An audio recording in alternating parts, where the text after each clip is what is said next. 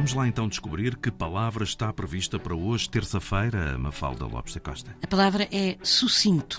É um adjetivo que remete para abreviado, breve, conciso, curto, resumido, ou seja, em poucas palavras. E em sucinto temos uma origem bastante curiosa. Vem do latim, de sucintus, que significa preparado, pronto, encurtado. E deriva do verbo sum singere, que é formado por sum, que remete para debaixo, mais singere, que uh, significa prender com uma faixa, ou seja, cingir. E é uma referência às épocas em que o vestuário masculino podia ter uma barra erguida e presa ao cinto, cingida, no fundo, e isto no ato de os homens se prepararem para um combate.